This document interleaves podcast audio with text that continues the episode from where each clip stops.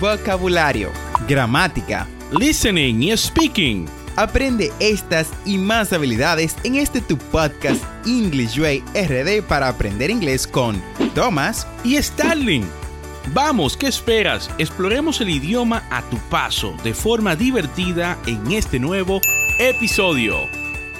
Hola, hola, queridos oyentes de English Way RD.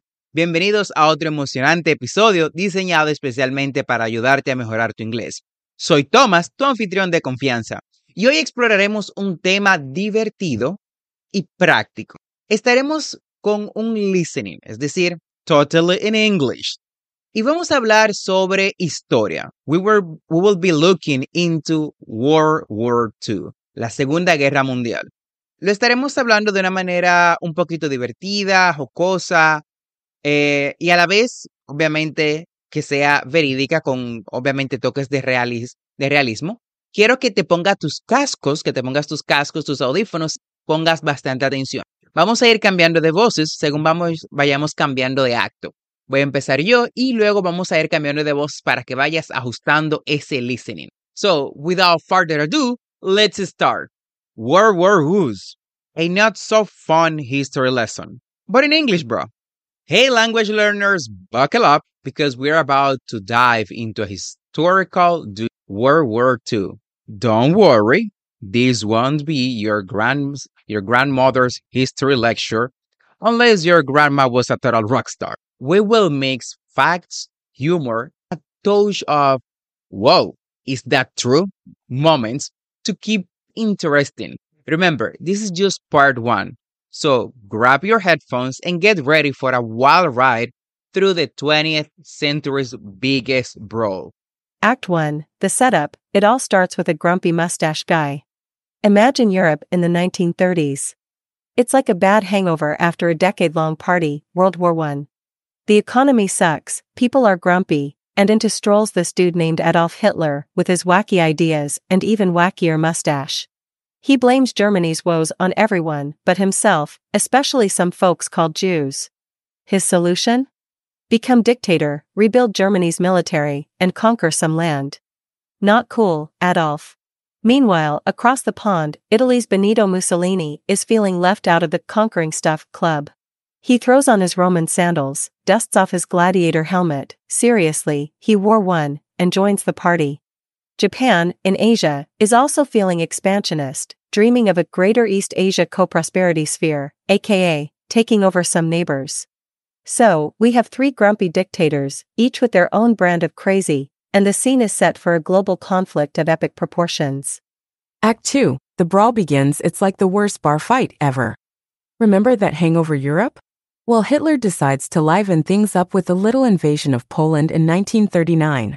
Britain and France, not wanting to be the wallflowers, declare war on Germany. Boom. World War II is officially open for business. The initial years are rough for the Allies, the good guys, basically everyone except the Axis, Germany, Italy, and Japan. Hitler's blitzkrieg tactics think lightning fast attacks, steamroll across Europe. France falls, Britain stands alone, and things are looking grim. But hey, at least they have Winston Churchill's epic speeches to keep their spirits up. Act 3 New, new problems. The party just got even crazier.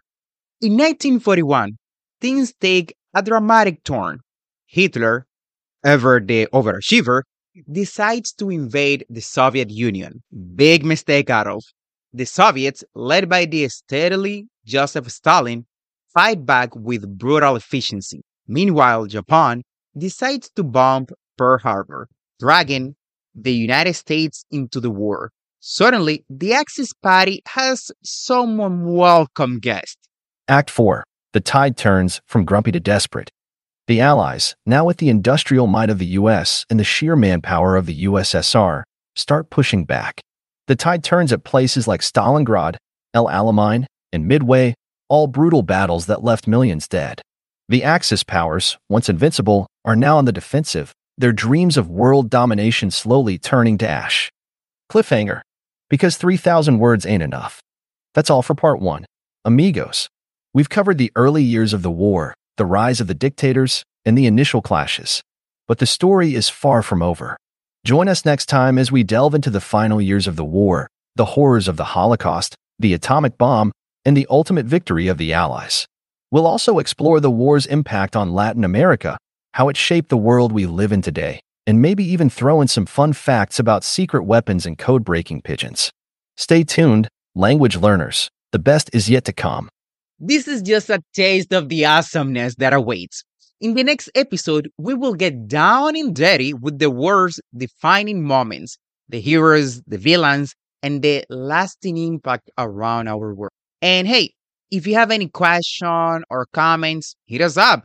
We'd love to hear from our listeners, especially the ones who are learning along the way.